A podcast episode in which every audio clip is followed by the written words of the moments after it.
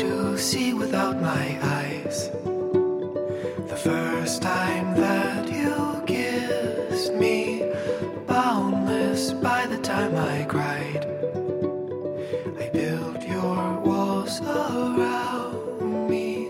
White noise, what an awful sound. 欢迎来到新一期的 Emotion Robot。 Rumbling by road. 这一期距离上一期我们更新已经有一个多月了吧？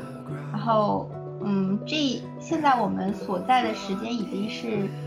在四年一度才会出现的二月二十九号。哇哦，嗯，就我们之前，其实我相信很多人都在网上知道有一个流传已久的预言，就是说玛雅日历里面显示，二零二零年的三月二十日就是世界末日。那如果说这是真的话，我们就可能一定要在世界末日之前抓紧记录一下我们生前的事迹，兴许还能留下来给外星人作为考古记录。不然我觉得，哎，我们不说以后都没有机会了。所以，嗯，这一期的主题呢，我想，你们想我们这一期应该聊什么主题呢？我们不是已经说好了要聊去年发生的事情了吗？这是直播间里的排练表演吗？对，可以。既然我们其实我们是前天晚上三个人临时决定说，嗯，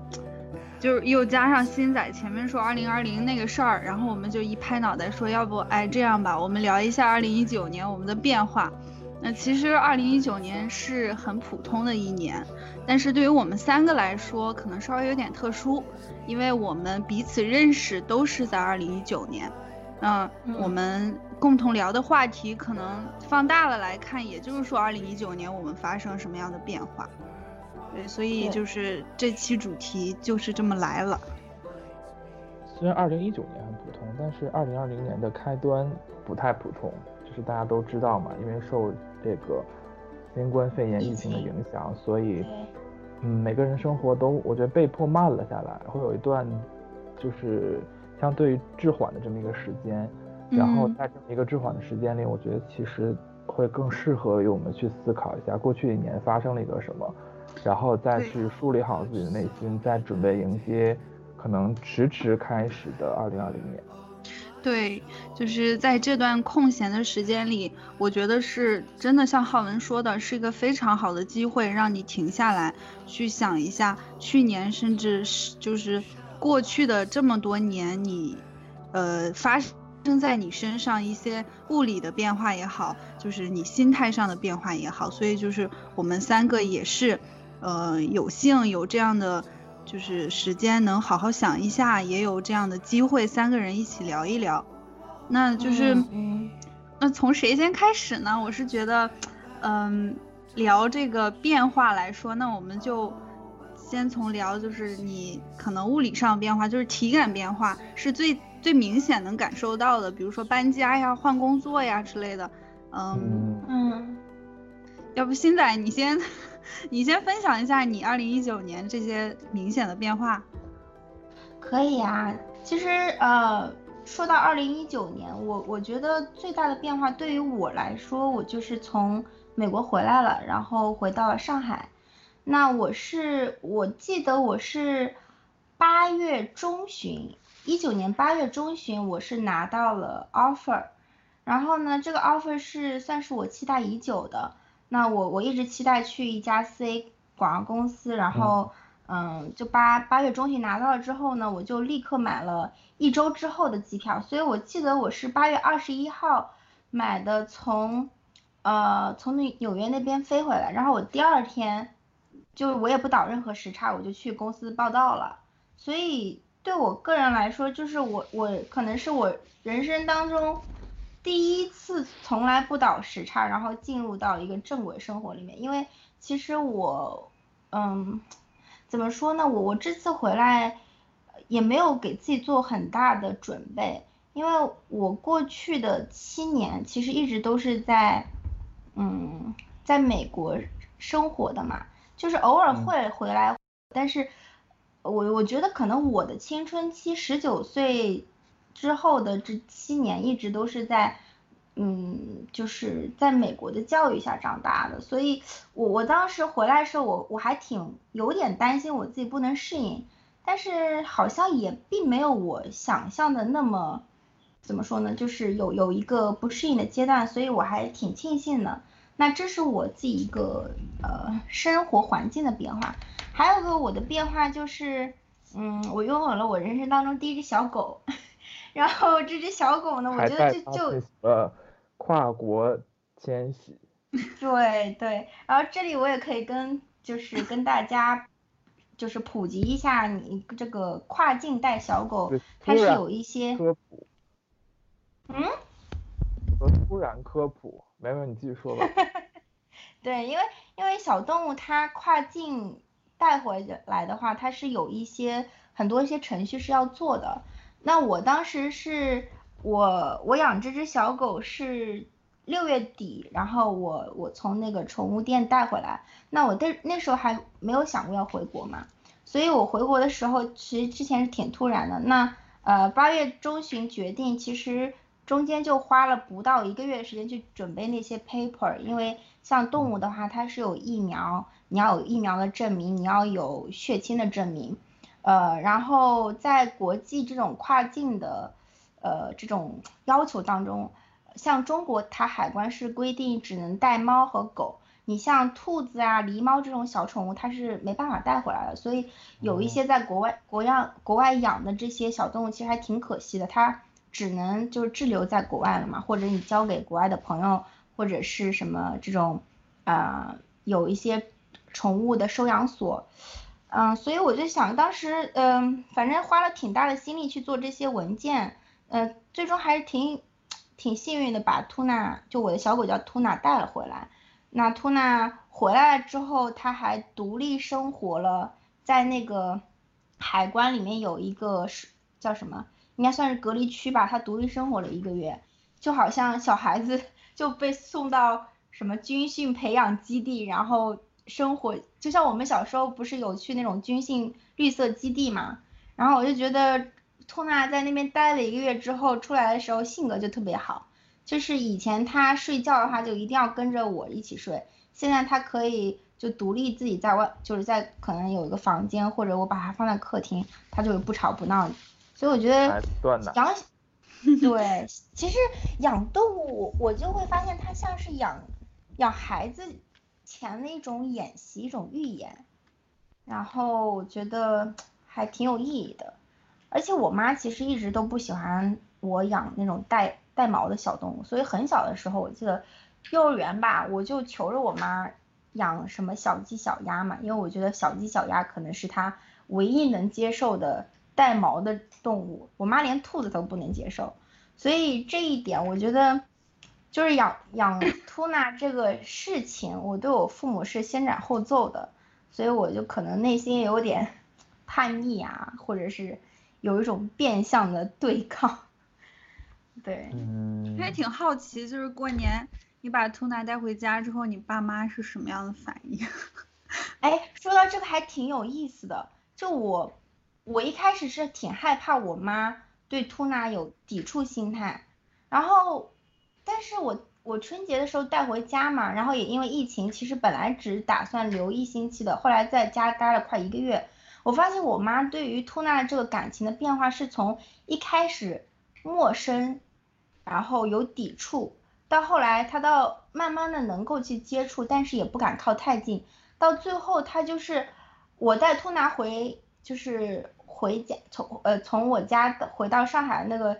前就是前几天晚上，我妈还挺不舍的。我妈还说，哎呀，这个小狗要是我能养几个月也挺好的。然后 很惊讶，我真的很惊讶。其实好像抖音上都这么说，就是对对对对，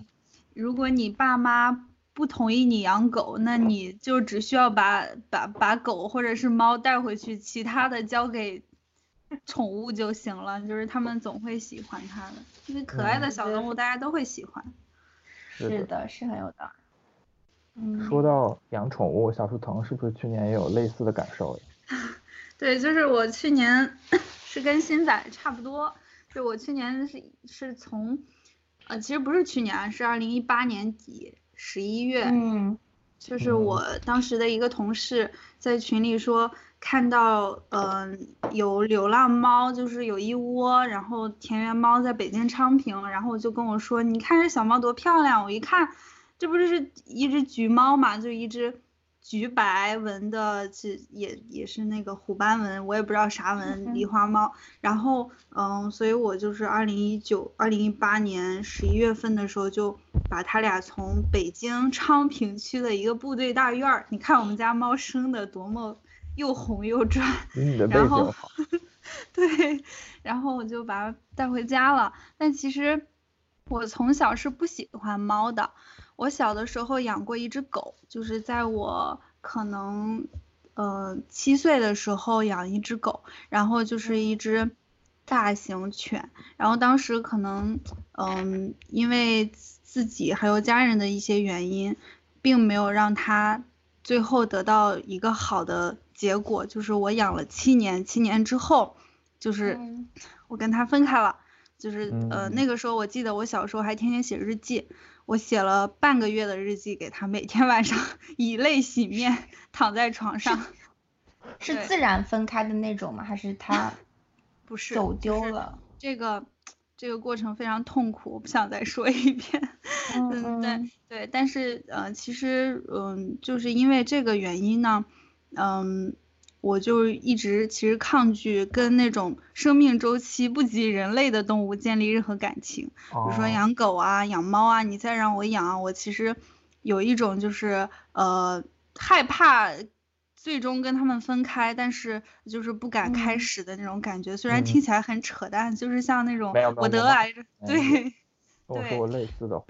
就说多难受啊，就是。对，确实很难受，非常难受。因为我当时养了七年，然后最后它却没有得到一个好的归宿。那其实如果说是自然分开的话，我倒是不会这么，嗯，就是一直藏在心里这种。所以当时，嗯，我我又加上我小时候其实对猫没有什么特别的喜欢的那种情感，呃，所以当时我抱那两只猫回来，其实也是出于说，嗯。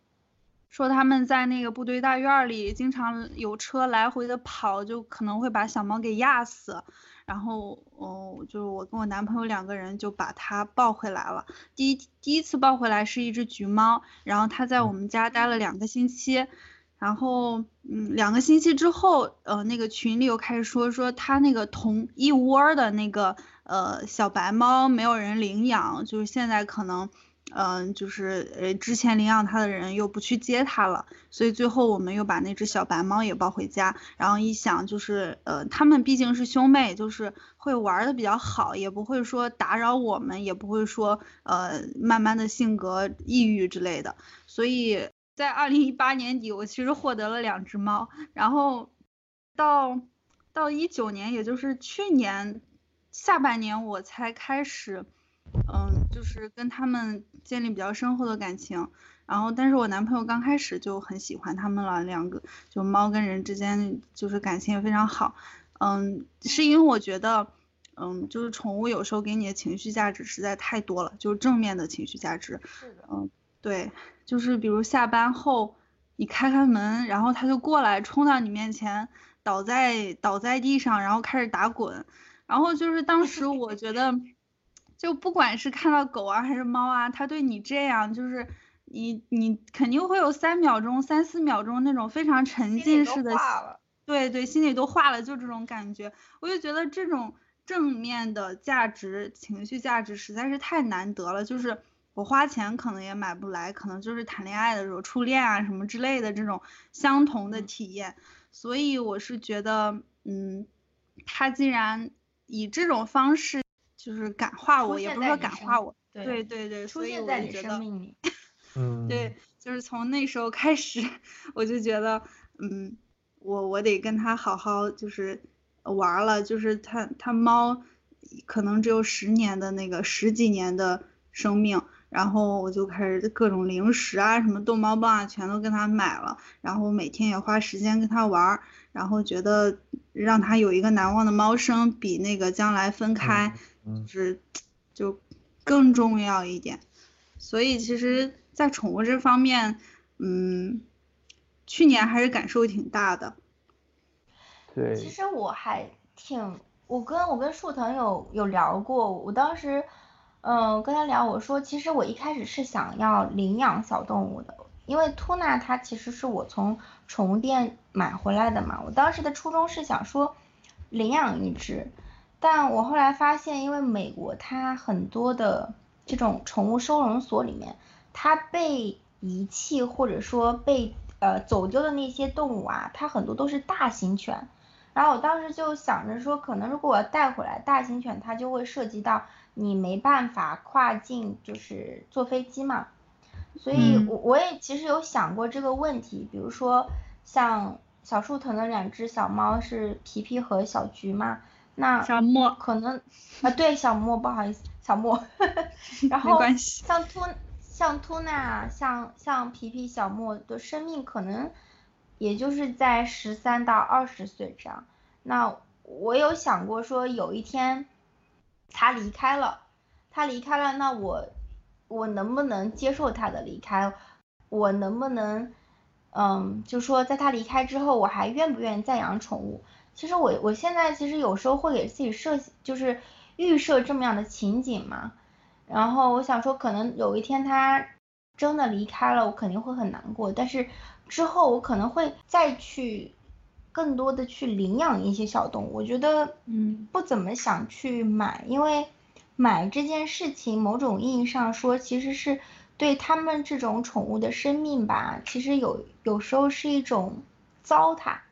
就我不是说不是说所有买宠物的人是糟蹋，不是，而是说有一些不良的狗商他会为了培植一些好的品种，他让这些小动物不断的去繁殖，然后其实是对这些小动物它们是一种伤伤害。然后有时候你买来一个，比如说特别漂亮的猫或者特别漂亮的狗，它有可能是近亲繁殖，因为近亲繁殖它的纯种纯种接生嘛，就会长得比较好看。那其实对这个小动物本身的话，因为它是由近亲的父母生出来的，所以。呃，很多时候会出现一些残疾，然后包括智力上可能没有那么好，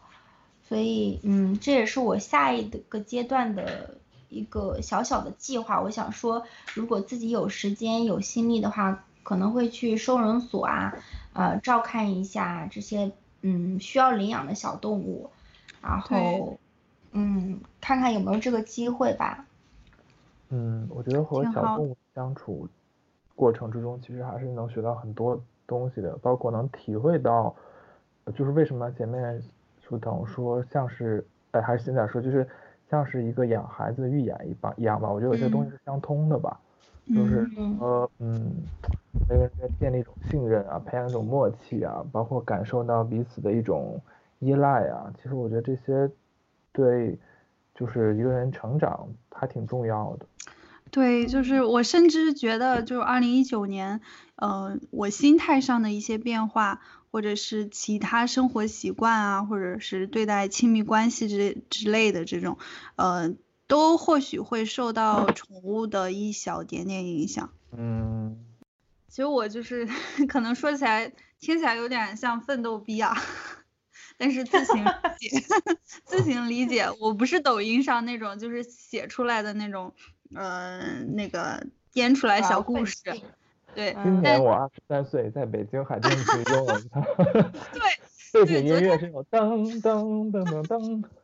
对，其实昨天晚上我我写完之后，然后我就看了我的这个今天要聊的大纲，我就发现我这个人怎么这么可怕？我写出来的这几段好像抖音的小作文啊。然后 我就大声的念了出来，加上了点背景音乐，然后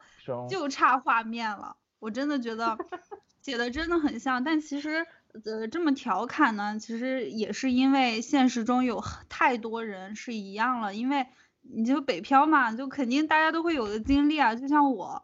就是从来北京一八年来北京毕业来北京，就是换了四次。搬了四次家，也就是说，在一九年的时候，我搬了差不多快三次，就是两次。然后，嗯，就生活环境啊，方各方面更加舒适。就是从九平米小隔间到十四平米有个小沙发的次卧，到二十三平米就是不用和人抢厕所，但是就是比较幸运那个时候，呃选的那个房子又有一个阳台是个主卧，然后再到现在七十平米的整租，然后嗯，就非常明显，我我认为在跟人合租的时候其实是没有生活的。然后因为女生的东西可能会比较多，我又跟我男朋友一起住，就整个环境怎么说呢？让人一进家门就想倒在床上。然后这种客观的因素非常影响我。我不知道你们现在和浩文会不会是这样？就如果说周围的环境不整洁或者有点乱，那我非常影响我自己是不是一个自律的人。我会啊，我会。我我我是那种。嗯嗯，你说我就是会，我就是会被环境影响。对，我觉得我也，我就是那种，如果我今天的桌面没有被我整干净，我就很难开始工作。对，其实这个也是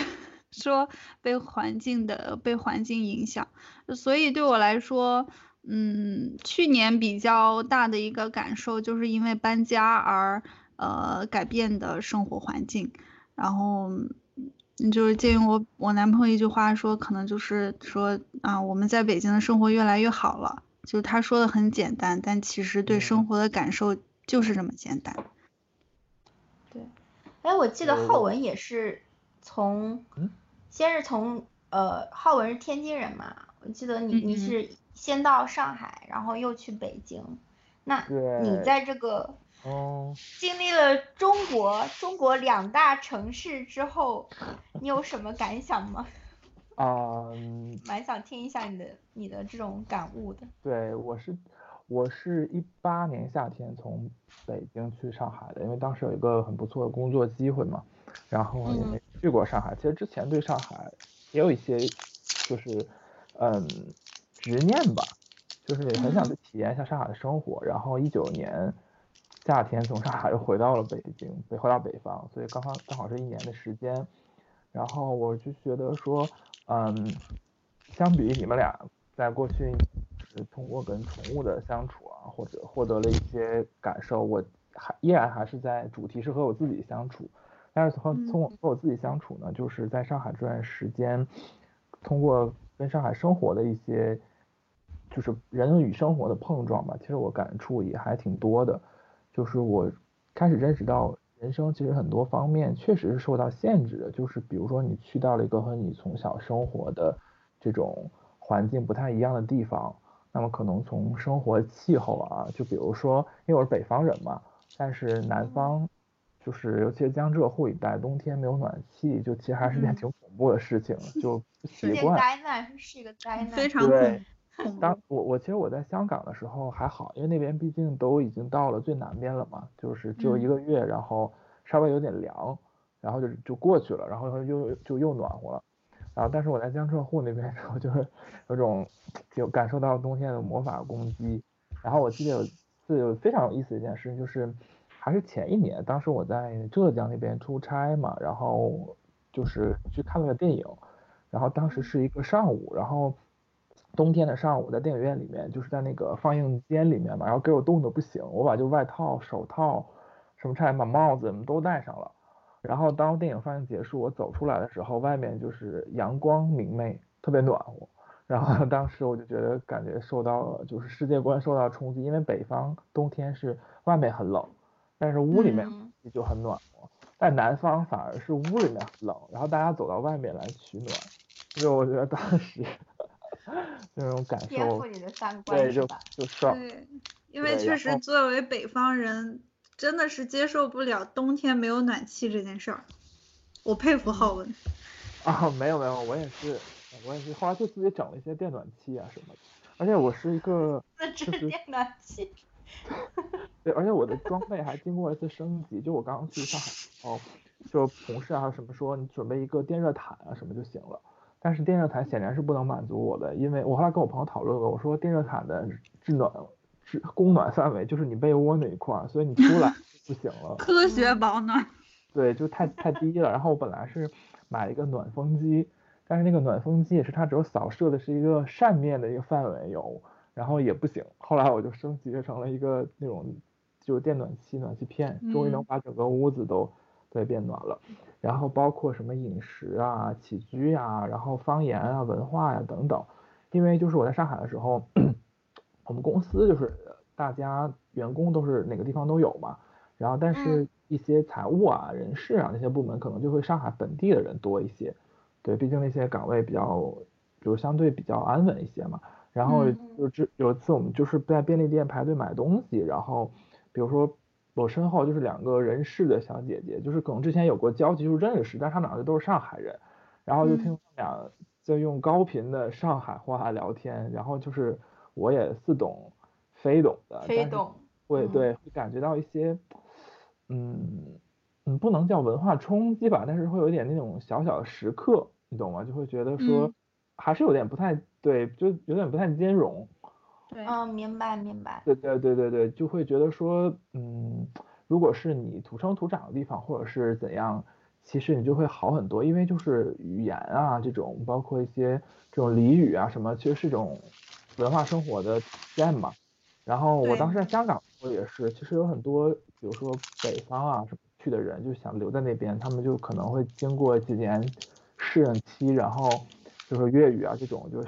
嗯，就学的比较溜了之后，可能才会能融入进去，能跟本地人交朋友什么，你都会，反正如果你想的话，你都会要经历一个，就是你付出很努力的过程，对，对对，所以我会感受到说，就是不是有一句广告语叫“人生不是天生”嘛？我觉得是，这话说的没错，就很励志。但是其实如果你想改变天生的话，我觉得你要付出的东西也很多，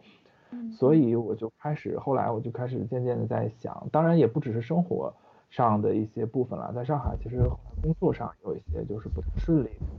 时候嘛，所以后来我在想说，嗯，其实人生是不是有些事情我们就浅尝辄止就可以了，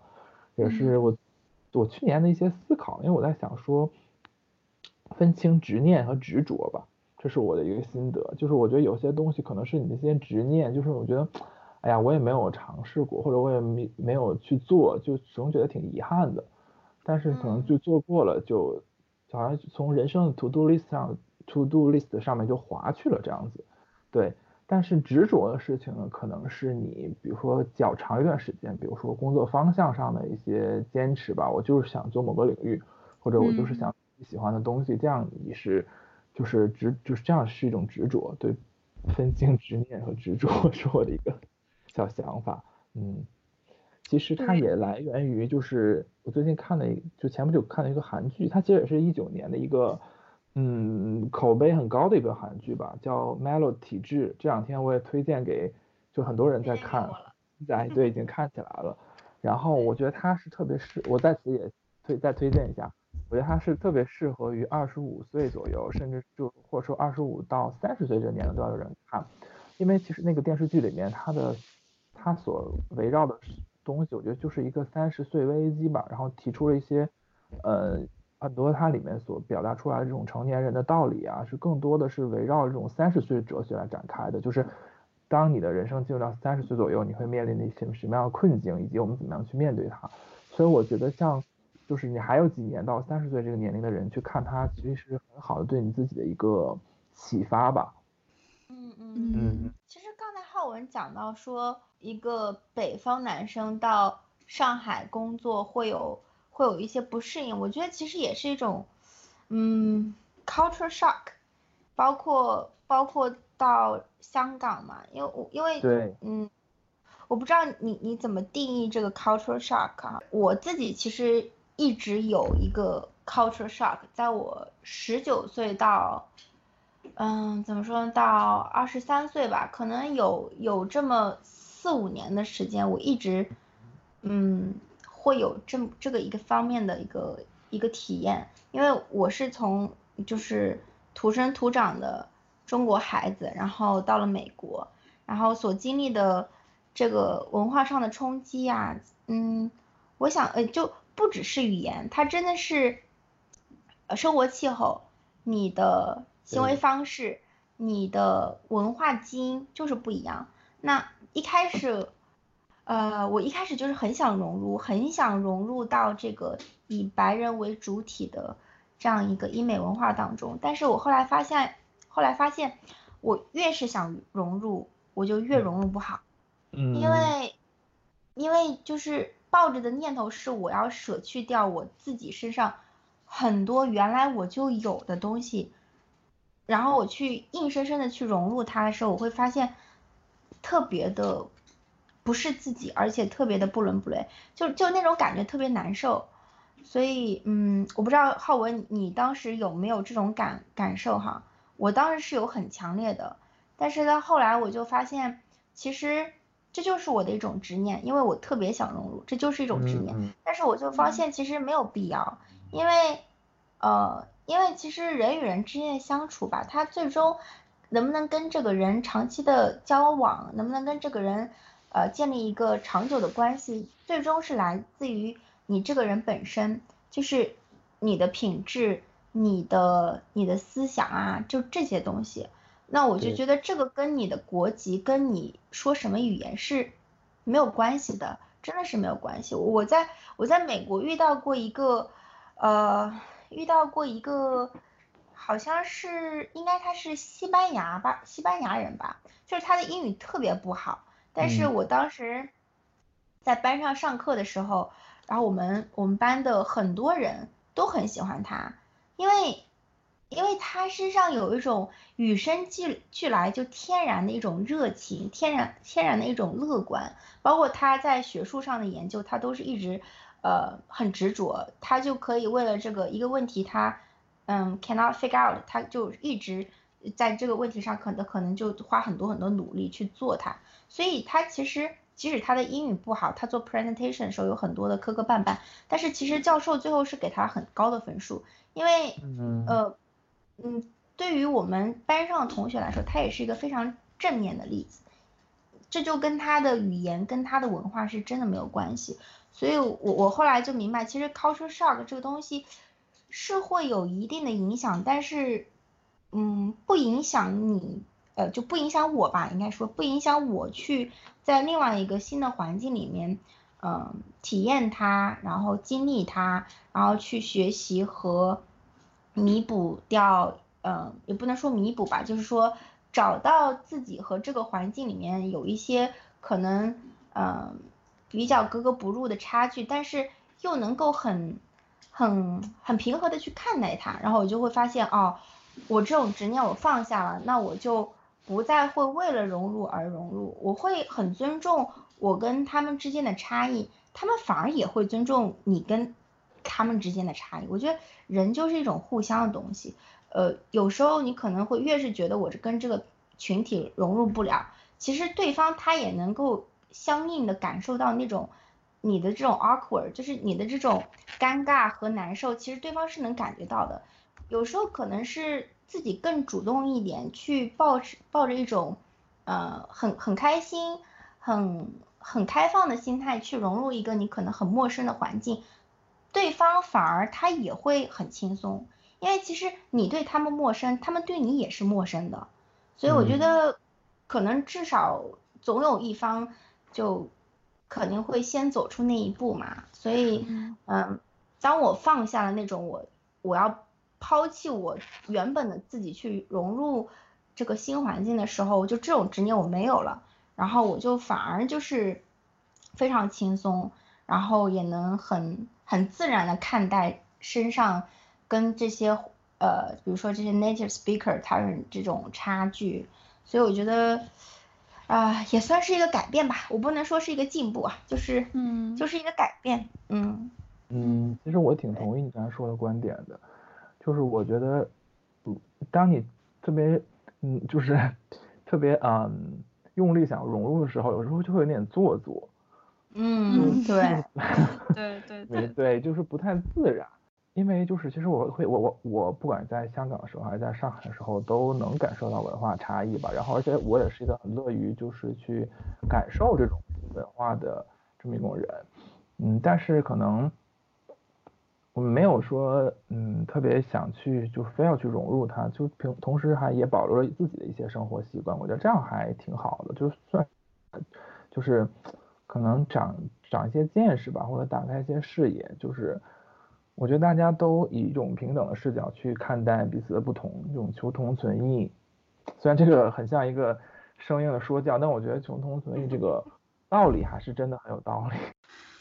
对，我觉得就是刚刚听浩文跟新仔说，不管是 culture shock 还是就是浩文呃是一个北方大男孩，然后去了南方，然后遇到的一些就是心理上的感受，我觉得呃到最后不再强迫自己说呃硬要融入那样的生活方式，我觉得从嗯就我我也是有差不多的感受，可能是一样的道理吧。就是说心态上的变化，就是说，不是非要让自己就是不要有执念，不要非要让自己做到什么东西，或者是环境上对也存在，嗯，对，所以嗯，就是如果说我跟你们在这一点上有什么呃差不多的变化，我可能就是说呃，在我工作上，我不会再要求自己，嗯。一定要变成什么样？就是之前可能像那种鸡汤文，或者是呃教你做人的那种那种文章，说你对你必须要人就是必须要五年之内做成什么样？就现在实在是太多了，又由于我上份工作就可能是呃我们都是互联网行业，可能现在是广告行业，我觉得可能是因为我们在这个行业，互联网营销啊，或者是那个呃。呃，明星艺人，然后影视行业，因为它，嗯，实在是，尤其是互联网，它是突然一下子，就可能前面累积了几年，突然一下子就起来了，就是非常好。然后就是在那个人口红利的那一年，就是可很很多产品都飞黄腾达。然后呃呃，与此同时也出了不少神人，比如说，就像我们在互联网行业，我从事这个行业就是呃增长黑客呀。然后，呃，对，营销女王，然后就是文案大师，就等等等等这种，怎么能对，所以，所以就是我，我其实觉得这跟这个行业有关系的，就是，嗯，如果说同比在像科学研究行业，可能你要，嗯。就深耕于这个行业四五十年，嗯，你才会有一些突破，可能会称之你为什么，呃，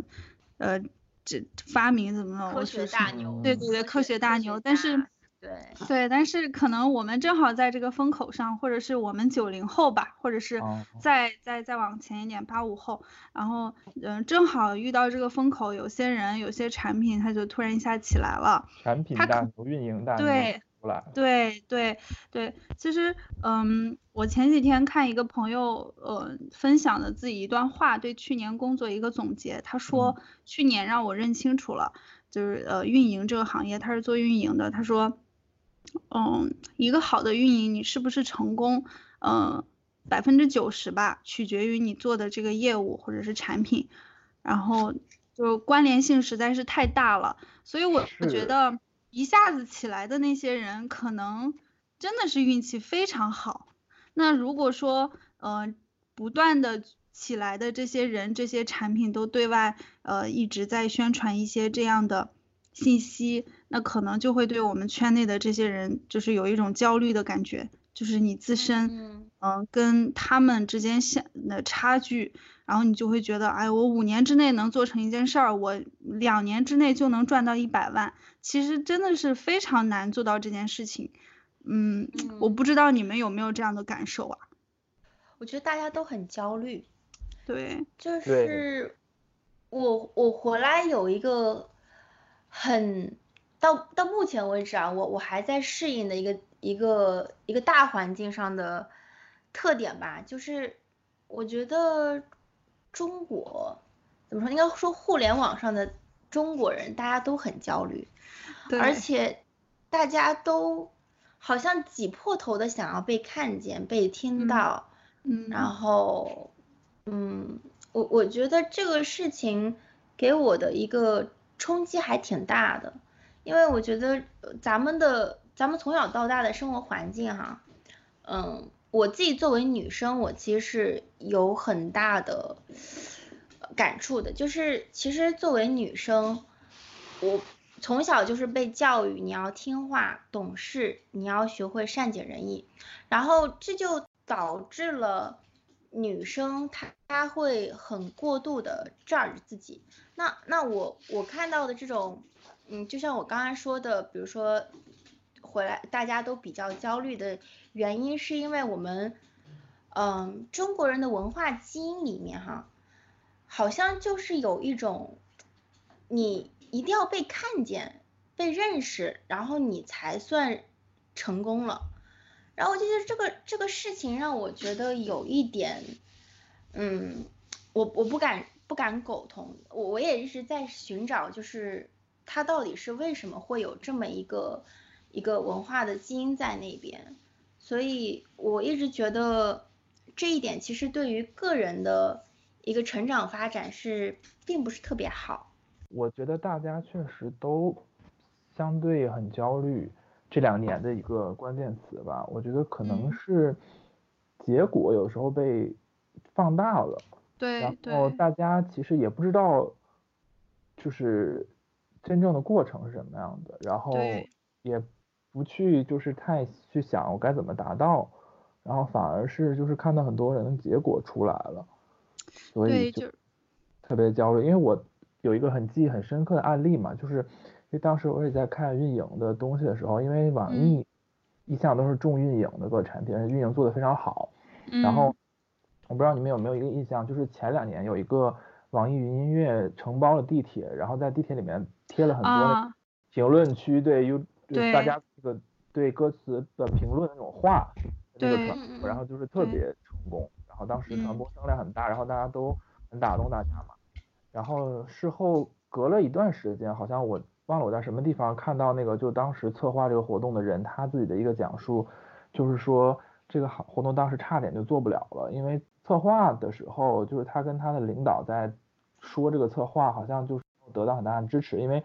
不确定这个投入之后，因为可能会有些投放的费用吧，就能产生多大效果，然后好像他最后也是背负了压力去做的，就如果达不到预期的 KPI 或者传播效果就要怎样怎样。但是没有想到最后就爆了嘛，但是前期其实是就没有抱很大的希望，而且好像其实过程中也比较 tough。然后当我有一些工作的经历之后，我也能感受到这种事情吧。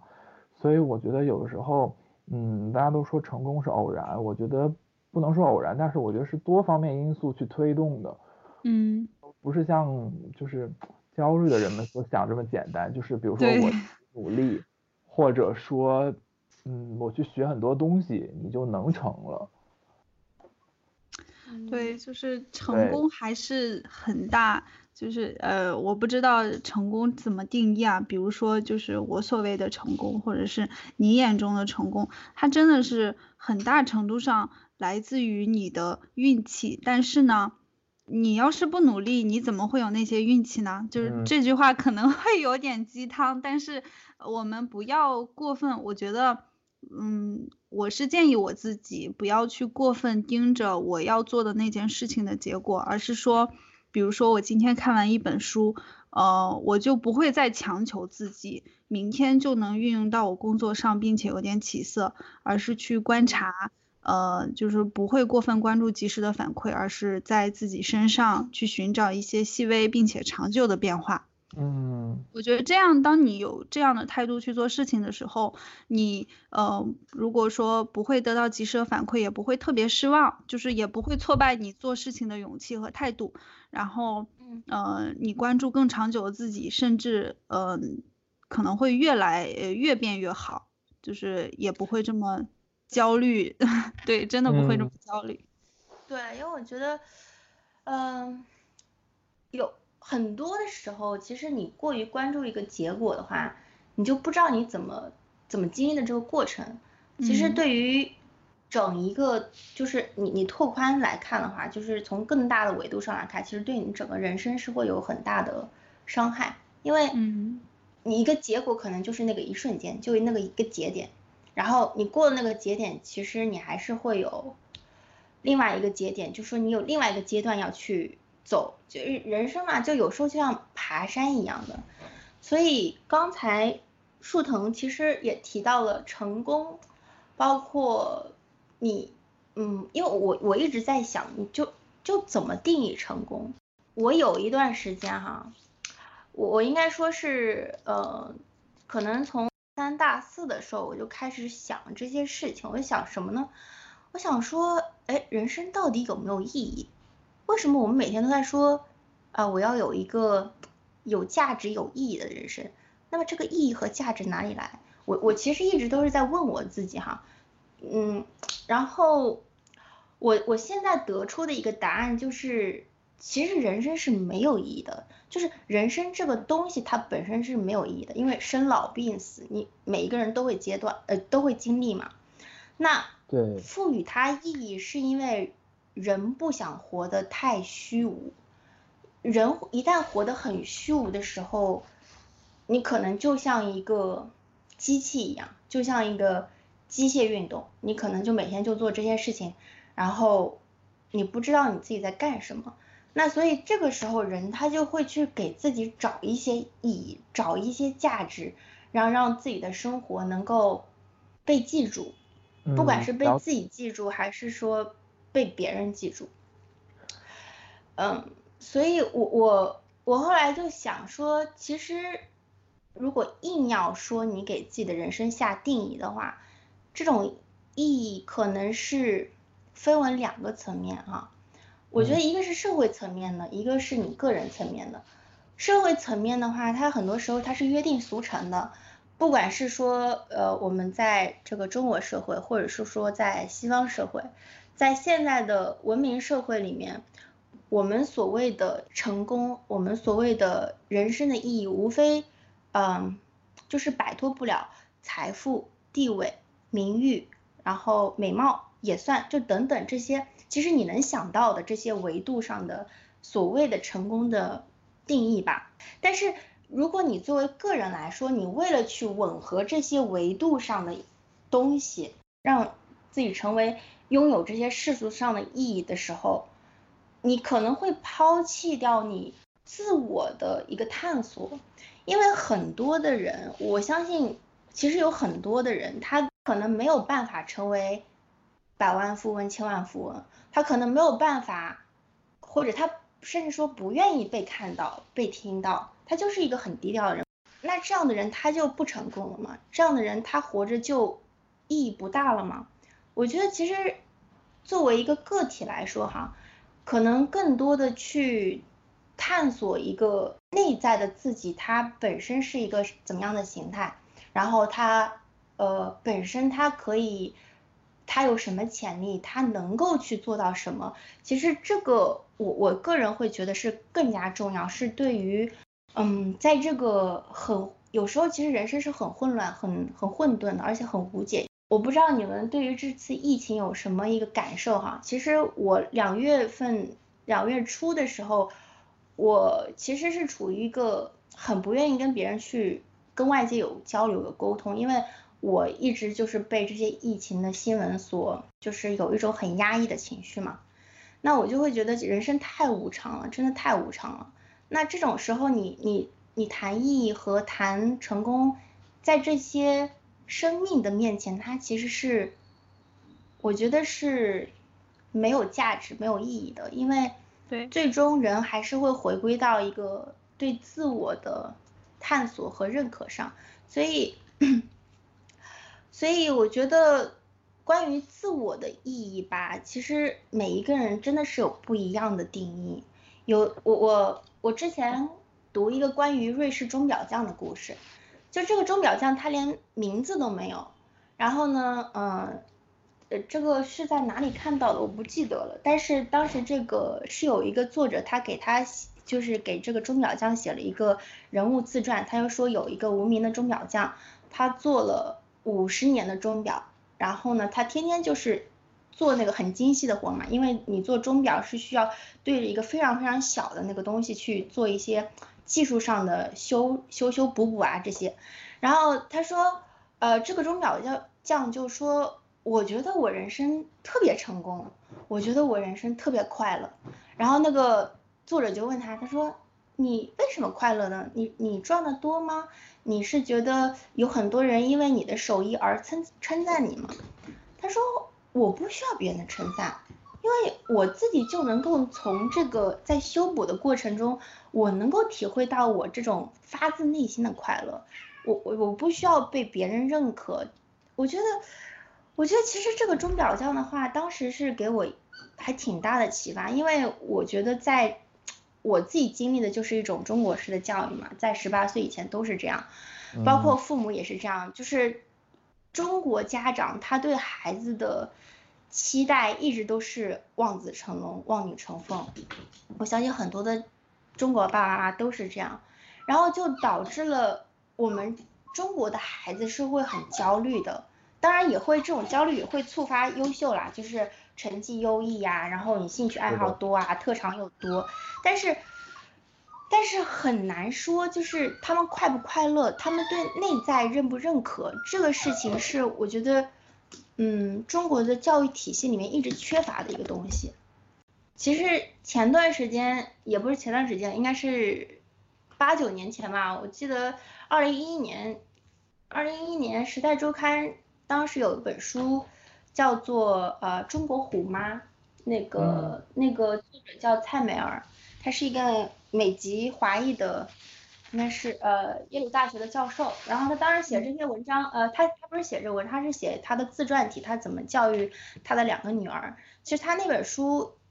一被公开之后，就是一一被发布之后，其实是在美国是会引起了非常大的争议和关注。因为确实成功了，但是对，就大家会聊说成功背后的一些可能潜在的问题吧。对。嗯，嗯其实他像蔡美尔，他教育孩子就是很典型那种中国式打压教育。那，小孩他两个女儿，一个是弹钢琴，一个是拉小提琴。然后反正他妈妈就在他们俩很小的时候，可能三四岁的时候，就是每天跟他们说，你练不到几小时你就不能吃饭，就不能休息。那我觉得其实这是在中国是一个很普遍的现象。然后，呃，换做美国，他可能。美国式的家长就是鼓励你天性发展，鼓励你，呃，你喜欢做什么你就去做，你不喜欢做什么我也不干预你。但是就就可能按照蔡美尔的话来说，这是一种放弃式教育。那他对他的孩子的，呃，这种教育理念就是，我要我对他有更高的期待，我我希望他们有更高的梦想，更好的梦想。所以我觉得我这样做对我的孩子是一种。是一种正向的激励，有一部分的美国人他是他是赞同这种做法的，他们可能也看到了这种美国表扬式教育下出现的一些弊端，因为嗯，美国的确是有很多熊孩子，就真的是熊孩子，对，然后就是天性烂漫，然后呢，嗯，我也不能说不好，就是有在某一些时刻，你真的会觉得他们非常的。可爱，有些时候会觉得非常的幼稚，就是他们是在那种环境下长大，然后就会形成自己的某某些时刻就会觉得自己，嗯，特别自恋，就会有一种 ego 特别大的大的时刻。但是总体来说，其实表扬式的教育还是能够在呃很大的程度上，嗯，怎么说呢，就是给中国的学生带来一些呃心理上的弥补吧。因为的确是在常年是在这种打压式，然后比较的教育体系下，你就会我我个人的确是会觉得就很舒坦很多，就会对自己不那么有过高的期待，也不会很容易因一件小事而紧张，就会跟自己更容易跟自己讲和。我觉得这个是美国表扬式教育对对亚洲学生他带来一个很积极的作用。那我想可能说。嗯，中国的这种高压式的教育对美国的学生，他可能也会有一定的好的影响，因为呃，我刚刚不是说我去翻那个社评嘛，就有一部分美国人他是很同意蔡美尔的教育，因为他们意识到了这个问题，他就觉得呃，美国的这些年轻人，就是甚至说更小的孩子们，他们其实没有很容易对一件事情放弃，为什么？因为他们的家长可能就。不怎么鼓励他们，他们家长就是觉得啊，你天性发展就是特别好的，我就没有必要去干涉你，你喜欢什么你就什么，你想学什么就是什么，你想坚持什么就坚持什么，是这种嗯散养式的教育的情况下，就会出现有一部分人他就特别优秀，有一部分人呢，他可能就是特别，嗯，怎么说呢？就是两极分化是挺严重的，所以他们看到了这种这种教育下散养式教育下出现的一个极两极分化，就就在说可能说某一个程度上，可能说从小学到高中这个阶段，那老师或者家长就要采取一种比较，嗯，呃，稍微有一些强度的，然后施施加呃就是。呃，施加一定压力的这种教育，可能对孩子的这个呃身身心发展会有一个更好的引导。那那这就这就是我我刚刚想说，就是其实为什么中国社会它一直很焦虑，也是来自于跟这个教育其实是分不开的，因为它这个从从。从小到大一直都是，我说从小到大就是说，从我们牙牙学语，然后到成年，然后到步入中年，好像一直都是处于一个人跟人之间在比较。然后你今天比如说赚的比我多了，你今天比如说升一个职，然后我可能心里就会有一点小小的异样，因为觉得哎，他他进步了，我没有，他。升职了，我没有，哎，我是不是应该要做点什么？我是应该很努力了。那我觉得可能某种意义上，这个并不是一件特别好的事情。对，就是中国有个经典的形象，就是隔壁家的小孩嘛。对对。所有人都对，就全国通用。人家的小孩。画差异了。对，所以新我就是对新仔刚说的还是。就新仔，呃，追溯到那个，嗯，怎么说呢？呃，整个我们社会的一些焦虑，整体的焦虑的源头，我确实是非常赞同。就是除了说，呃，我们在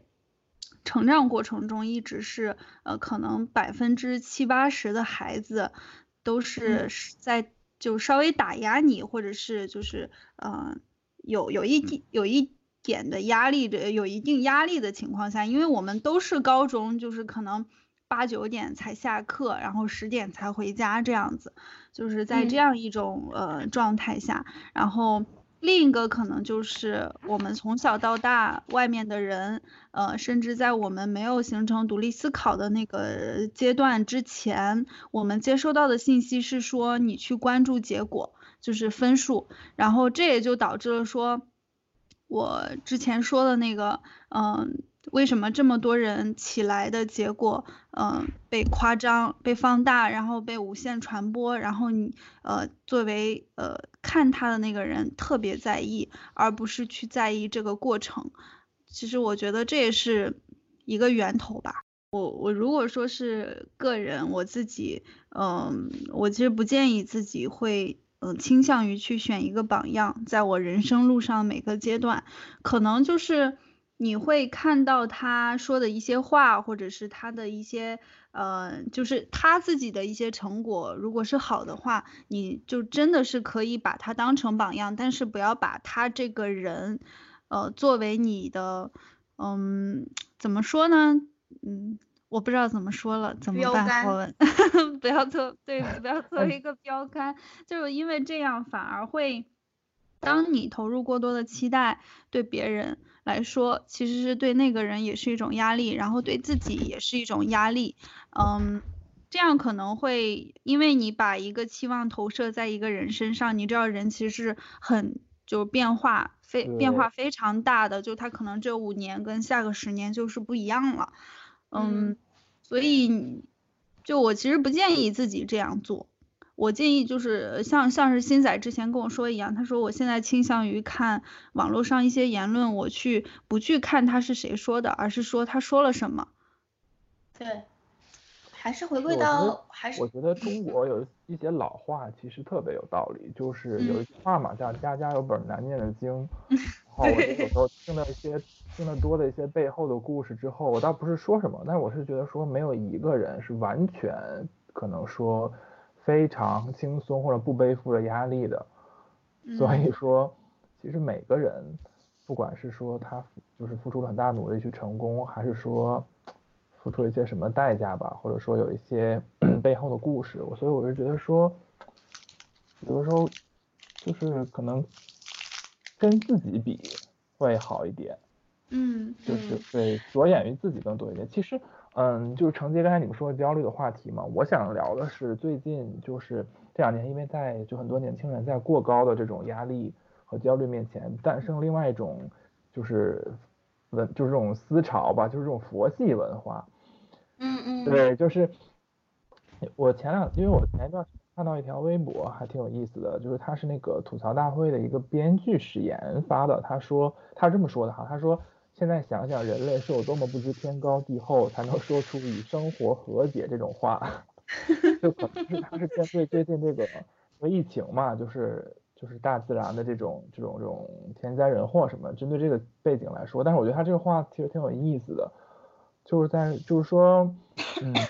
这两年其实很多人在说与生活和解这种话，就好像变成一种这种网红那种短剧啊。包括就是李诞有一句话说“人间不值得”嘛。然后我就那我就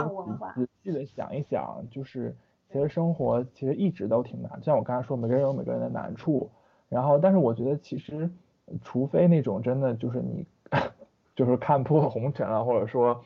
就是怎么思想境界有个大突破的人，那我觉得大家都大多数人都很少能做到真正的佛系。就是前一段吧，还有另外一句话，就说说那些说着人间不值的年轻人，背后在拼命努力，就好像李诞一年录十几个节目，就好像你知道吗？就是就是小时候那种，哎，你怎么拿高分了啊？我并没有，我就是随便学学，然后其实回到家就连回家都玩，最后考年级前三名这种，嗯。对对，所以我就特别讨厌那种人，你知道吗？我就特别羡慕，然后又讨厌那种人。然后我当时我转发史岩条微博，然后我当时我自己写的是一句，我当时转发时候我随手写一句，我说其实是妥协认怂。然后我现在再想一想，我觉得就是说，嗯，其实其实大家都是会有一种不甘心嘛，就是其实大家多少会有一些这种上进心啊，或者说这种比较的这种跟别人比较的这种。小心理，但是我是觉得说，即使我们妥协了，也应该是在和生活碰撞了以后的结果，就是可以去努力的先尝试嘛。这其实也是我最近看那个 Melo 体质看出来，就是里面的人，他们其实里面人生活的都还挺，就是 想通过生活啊各方面工作追逐自己的目标，其实过得还都挺用力的。但是同同时，他们又有很多就是黑色幽默，每天在调侃自己啊或什么，然后我就感觉说，其实。给我一种就他们在用力的体验生活的感觉，其实也还挺好的。我觉得就是，就是其实在我们跟生活这种地位，并不能说你主动去和他和解，但是我们可以去和他激烈的有一些碰撞，碰撞，对，嗯，得到结果吧。哎，我我我不好意思，我要把话题给扯回来。我们刚刚之前讲到那个树藤的那个。就需要树立一个 role model 的事情。我刚才在想，是不是男生很少会有这种这种嗯心理上的、心态上的问嗯，就是 model。对，男生好像嗯，就是浩文，你作为男生，你你从小会有一种哎，我需要呃去设定一个榜样在我面前，然后我才会有一个动力，或者说嗯，就你会有这种。这种心态上的变化吗？我，我觉得浩文应该是不像我们这么强烈，可能不像。我觉得这这方面确实难。是很具象的一个人吗？或者是说不是，就因为我我为什么会想这个是就是嗯嗯，我觉得我没有特别的去，就是肯定也会羡慕人家，或者小时候就是肯定大家都喜欢，大家都。就崇拜学习好的那种同学，但是我我觉得会没有一个特别明确的这种 model，因为我自己现在在想，我上学的时候感知比较强烈的一件事情是，就是嗯，其实我是从高中高二嘛，我们高二开始文理分科嘛，然后我是学了文科，然后当时觉得呃，一个是就是就学了历史、地理、政治啊这些东西，我自己比较感兴趣。另外一个是当时好像开始，因为高二嘛，开始对考大学这个事有一个概念，然后当时就是就是一些因为文科生嘛，就会会知道国内的一些文科高等院校啊，比如说 就是嗯，就什么复旦啊、人大呀、南大就等等嘛。然后当时也会了解说，就人家那些学校就是 学风啊，包括这种文化多么浓厚。就是当时我会自己的有一种感召，就说，嗯，我想去上进，或想成为更好的人，但是没有没有一个榜样，说我学谁。当时其实是我自己的这种意识意识觉醒，然后我才去做出一些努力吧，或者说想设一些目标这样子。所以我觉得我更多的是是就是我希望我自己能就是变得更好，而且这个动力也是我自己一些真正觉得值得和感兴趣的事情。嗯，嗯，那我觉得其实浩文你还挺幸运的。我我为什么刚才会问你这个问题，是因为嗯我身边有很就不少的女生朋友、女性朋友，就是作为女生啊，她很容易就是给自己陷入一种嗯自我评断的一种心理状态，是因为女生她的呃从小到大的心理发展路径是 focus on others 到 focus on self，男哦。生的发展路径是 focus on self 到 focused on others，嗯就是对，有点儿，因为对女生为什么说女生成长成熟的一个标志就是更加爱自己？这句话可能会更在女生当中引起共鸣，是因为女生她天性就是呃更偏向于群居，然后呢，她天性会更在意呃别人，然后呃男生的话，他的好像呃，应该说是男生他从一开始，从很小的时候，他的这种心心态的发展啊，就是我先关注我自己，就我我喜欢什么，我我我呃我热衷于什么，打游戏啊，或者这各种搞体育这种等等，然后到慢慢成熟了，就会发现啊。我好像要跟这个外界的世界有一个互哦动的时候，我就会去发现我要多关，对，所以我就刚不是有句话说男，呃，就是什么男男从男生从小朋友到男生到男人，其实他心态没有变化，只是他的玩具一直在变大嘛，什么就这么就是嗯相对来说男生是处于一种，就年轻的时候，我觉得是处于一种比较单纯，或者说就是男生的快乐总是很简单这么一种状态。但是我是觉得嗯社会生活会有一些时间点让男生突然成熟，比如有的人不是说什么，比如说自己老婆生了孩子之后，突然感觉什么担子更重了，或者说，比如说其实社会对男性会有一些更加直观的评价的标准吧，比如说对吧，你的嗯事业啊，你的收入什么什么，所以我觉得可能是他是突然一下子接受了一些标准，突然开始觉得自己要去跟别人比较或什么的。并嗯且就是成熟之后可能也会爱面子啊等等吧，在社会场合上。但是我觉得女生可能是因为我其实很了解女生这种心态了，就是就是嗯，反正互相之间的这种关注会比较多吧。然后而且女生相对会比较敏感嘛，所以其实我是觉得说。不只是这种人生进步，其实对于一些其他人的什么那种发型啊、什么体型啊，反正就是细微的变化都会觉察出来。因为之前就比如说我们上中学的时候，还有一个关系不错的女生嘛，她可能就是说说说，她跟我讲说，她平时看到一个别的女生路过，都会觉得说她腿好细呀、什么的。啊，我我 我是说我我当时就觉得哦，您观察也太细了吧，就原来就女生会有这么多关注点，你看人家腿多细什么这种。因为因为我我有在，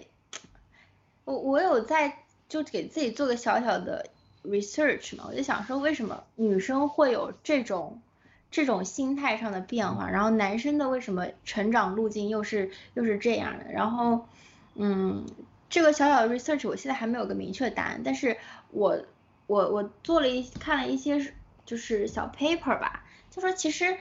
从动物的进化角度来说，它这个其实有有据可循的，它是有根源的，因为在我们还是可能人猿的状态的时候，在那个狩猎时代的时候，人就男人跟女人他是这么分配分工的啊，男人啊、白天他就独自去打猎了，然后他嗯要打猎那些肉啊，然后是果子，然后带回来给家里的女人和孩子。那女人呢，她就跟其他的女人待在一起，然后他们又会有孩子，所以女人她一直就是处于一个群居的状态，然后男人他就是独居，呃，就是独自外出去到大森林里面，到那个恶劣的自然环境里面去，呃，去跟这些恶劣自然环境做抵抗，有时候可能会受伤，甚至说丧命，但是就是他们可能在这种生存环境里面进化到，就男人的大脑可能从。呃，从最根本上来说，他是非常喜欢独居的，他是更倾向于独居。然后女人的她这个呃大脑就是从慢慢进化过来，她就是一开始就是属于群居的。所以我就想说，这可能就能解释为什么女孩子从很小的时候就是喜欢就是玩洋娃娃。然后我不知道树藤你有玩过吗？我小时候可爱玩洋娃娃，然后 我我就玩很多洋娃娃，我就好几个洋娃娃。然后呢？自己就是一人分饰好几角，然后我后来跟其他的女朋友也聊，就他们小时候也有这样的，就是呃游戏，就是呃小时候这种儿时的记忆。然后男生他就是可能就一个人就去玩什么赛车啊，然后玩呃不知道就可能就是更适合于一个人玩的东西。那我就觉得这个很有意思啊，就我这里就是小小的展开一下，也许哪一天我可能会发现其他。有意思的点，然后就可能再来跟跟你们 update 一下。嗯，对对，就是对这个的理解跟感受，还确实就现在刚刚说的，之前我可能都没有想过，就是为什么会有这种嗯差异。对，就男男女就是真的还是挺差异还挺大的，就不是说男男人来自。火星女人来自金星吗？还是 我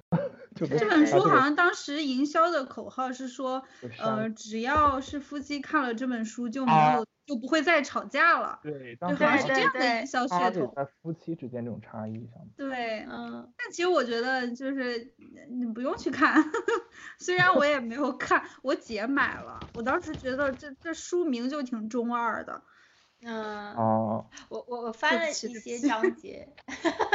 没有关系，我翻了一些章节，他有一些的确有点刻板印象，就是他把男的，就是，嗯，他他那边有个比喻，就是说男人他是有一个自己的树洞的，就是当男人他有困惑、有悲伤、有一些负面的情绪的时候，他会自己到那个树洞里面去，然后女人就不一样，女人她是有一些情绪、有一些感受，她就会。他就会天然的就要想跟外界去沟通，他没有一个自己的树洞，所以呃，就是他那本书里面的呃讲法呢，就是说啊男男的跟女的吵架，然后男人如果他有一些呃负面的情绪的时候，女人就不要去追问他，因为他自己有他一个树洞，然后他在那个树洞里面他进行疗伤，等他伤好了，他自己就会出来。他其实这个观点就。呃，有一点点刻板印象，因为并不是所有的男人都是这样，甚至说女生她也会出现一个我有一个自己的树洞，我需要一个人独自去待着。嗯，那我就觉得他那本书有点过于把两性给割裂了，嗯，就有一定的有一定的帮助，但是我觉得那本书，嗯，并不是那么全面和就是怎么说呢，就是没有那么的客观去把两性去讲，当然可能也跟他呃。年代就是它应该是八十年代的书还是九十年代，就是毕竟还是有一定的这个时间在那边，所以可能嗯，客观可能适用于对对适用于那个时代的人们，他需要有这么一本书，可能现在又不一样了，就是男女的这个界限和嗯差异可能就是越来越在缩小嘛。是。嗯。所以，所以，所以我们要怎么收尾？对，嗯，我觉得就是其实我们这一期从个人的个人的变化啊，回顾一九年的种种，然后到后来我们就开始就是说的越来越多。嗯，可以这样，每个人分享，就分享一个自己去年就是说这么多，浓缩起来自己一些心得也好，观点也好。嗯嗯。我觉得我们在说的时候，可以就是，嗯，以自己的一些心态去说，总结出可能有一条对，嗯，观众有价值的，可以吗？就是因为我觉得他们，嗯，他们可能会，如果说我们的听众听的话，给他们提供一些价值还是挺好的。嗯嗯嗯，我之前准备了两句话，然后是想在收尾的时候说，因为这两句话也是我看到之后就觉得非常怎么说呢，非常深刻，非常打中我，然后我就一直也记了下来，然后我就分享一嗯。句吧，就是我觉得是就是，嗯，回顾去年也好，然后我们聊这种生活中的一些其实一些事情也好吧，我觉得是对成年人生活也很好的一个概括。他这句话是嗯。说，嗯，人不是活一辈子，也不是活几年、几月、几天，而是活那么几个瞬间。然后，但是我们为这几个瞬间，平时要忍受生活中无尽的这种庸常、平庸。然后我当时是觉得说，这句话把生活的一些本质概括的挺好的，我觉得，就是可能平时我们日复一日，比如说工作也好，或者说，嗯，去重复一些生活中的事情，但是就就会觉得挺无聊的吧，或者是觉得说有点按部嗯就班，但其实我们生活中也会有一些盼头吧，比如说去旅行啊，或者见朋友，或者说你去回顾这一年，真的，我去回顾这一年，我觉得确实也是现在想想有几个瞬间让我觉得说还能感受到那个时刻的一些激动的心情，所以我是觉得说也是挺值得，而且其实人生不可能永远是高潮嘛，我们嗯。觉得就是，所以我觉得说，如果让我来讲，就是说我们比如说心态比较，争取就是心态平稳的去过好我们的每一天，然后去珍惜生活中的一些比较璀璨的瞬间吧。我觉得就是嗯。是我的心得，嗯。嗯，对，要给自己设立一些盼头，就像嗯，对，我之前就觉得，就是人生其实它本身是没有意义的，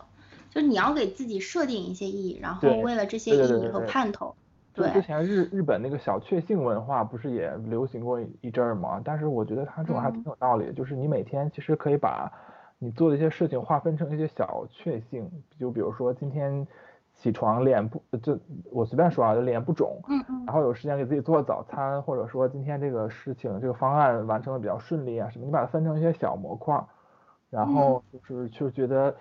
哎这样的话其实每天我觉得还挺有这种存在感的，否则你就是觉得说，哎呀，就今天又是比比如说啊，就是嗯周日又看明天又要上班了。然后就是周一特别忙，周二、周三，然后开始盼周末，周末又觉得特别短。其实有时候我觉得这种 routine 就是有点儿，怎么说呢？我是 就是确实是还挺庸常的吧，我觉得尽量给自己多创造一点那种嗯意义感吧。好，嗯，嗯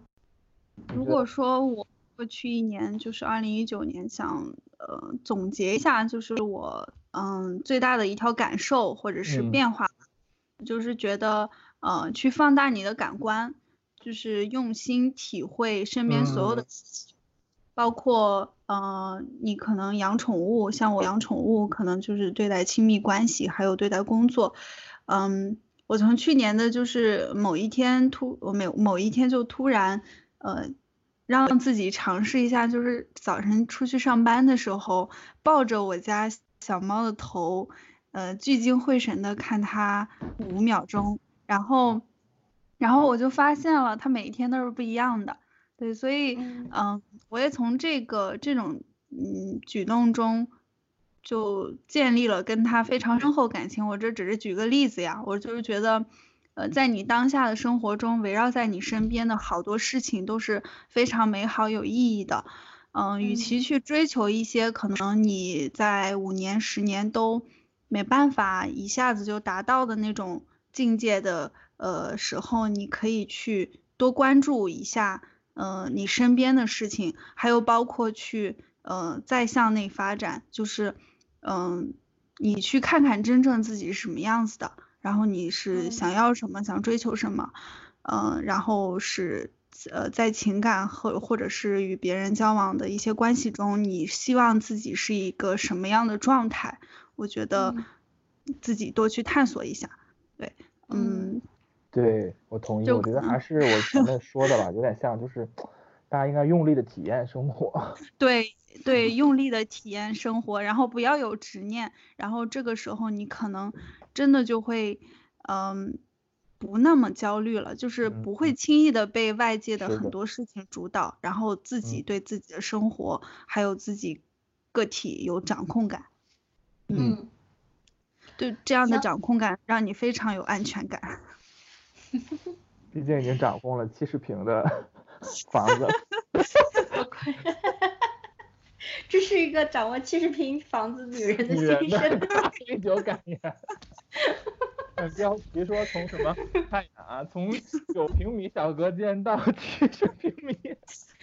标准的抖音十呃抖音百万小对作文的格式，我就想昨天我写完之后，我大声的读背呃就是伴着那个 BGM，然后我男朋友就说，就他们就说，哎，你不用担心你失业了，你真好，你失业了之后还能去给抖音写小作文呢。可以的。嗯行，那我们期待小书藤下一次的抖音小作文。啊，那我嗯得规划起来了。好的，所以我们最后这种平台这个节目转移到抖音了，是吗？然后我矩们阵式发展。文体两开花，好的，好的什么，好好，可以进音乐了，进音乐，我们下次再见，拜拜。拜拜晚。安。拜拜。